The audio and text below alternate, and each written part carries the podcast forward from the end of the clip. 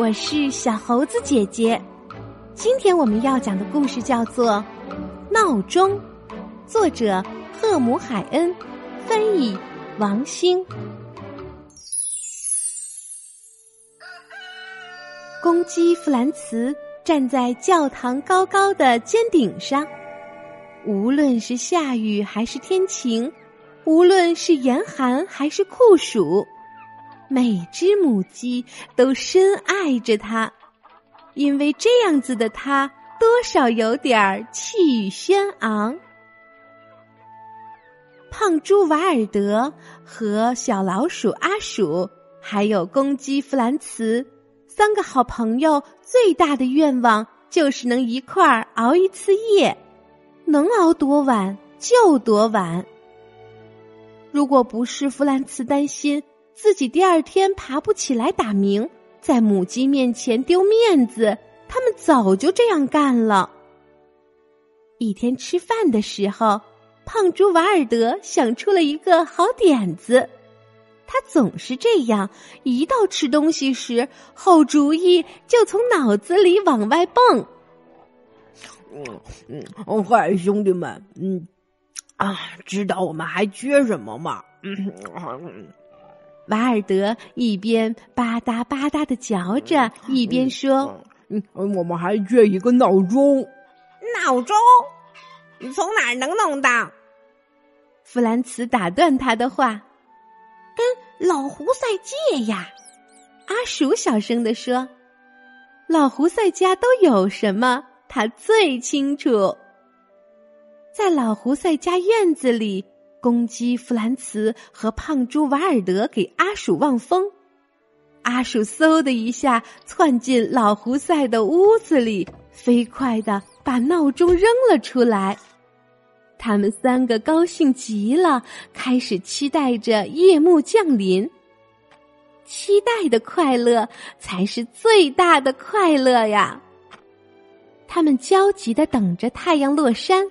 盼着繁星在夜空中闪闪发光的时刻早些到来。胖猪瓦尔德发现一颗流星，谁看到流星马上许愿，肯定灵。胖猪可以许愿了。嗯，我想进屋子里去。他一边挠痒痒一边说：“嗯，这儿蚊子太多了。”他们进到了牛圈里，牛姑姑睡得香极了，就连三个好朋友摇着它的尾巴玩跳绳都一点儿没反应。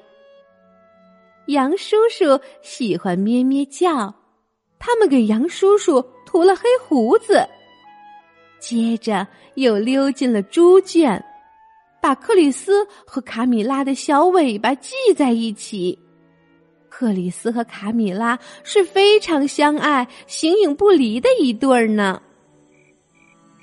月亮升起来了，月光从天窗里照进来，家庭影院的时间到了。他们三个共同表演了一场老木村三剑客，嘿，太精彩了！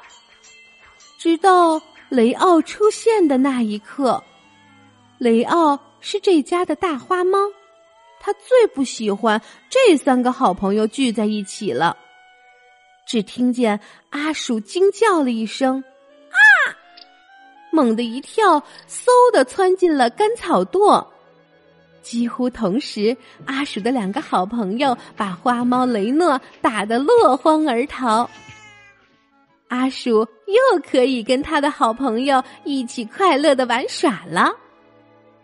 当闹钟指向午夜，三个好朋友开始装扮成幽灵，准备大闹老木村。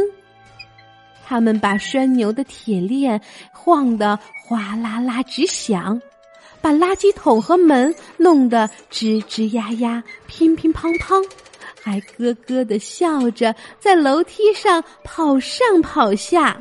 嘿嘿，哈哈哈哈！咯咯咯咯咯咯咯。玩了许久，三个小幽灵终于开始打起了哈欠，要把闹钟调到太阳升起的时间。哎呀，那可真让他们费了不少劲。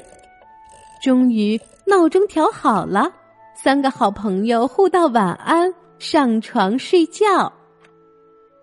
弗兰茨觉得累极了，他卧在鸡舍的横杆上，却怎么都睡不着。滴答，滴答，滴答，滴答，闹钟没完没了的声音几乎让他发疯。到底是滴答滴答呢，还是哒滴哒滴呢？越想越睡不着，天快亮了。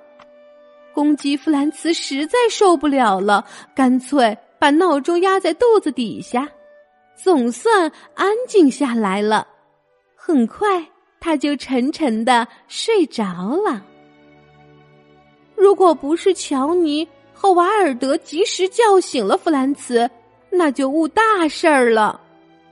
当他们把闹钟悄悄还回老胡塞家时，弗兰茨还在问朋友们：“咦，真奇怪，闹钟怎么没响啊？”“嗯，还说呢，你正好坐在闹钟的按钮上了。”“哇，闹钟真神奇，有一更美妙。”弗兰茨肯定的说。看来朋友比闹钟更可靠。两个朋友还没来得及听弗兰茨说什么，就已经又困的进入了甜甜的梦乡。好啦，今天的故事就是这些内容。喜欢小猴子姐姐讲的故事，可以给我留言哟，也可以把故事分享给其他的小朋友。请关注。小猴子姐姐的微信公众号“小猴子讲故事”，我们明天再见。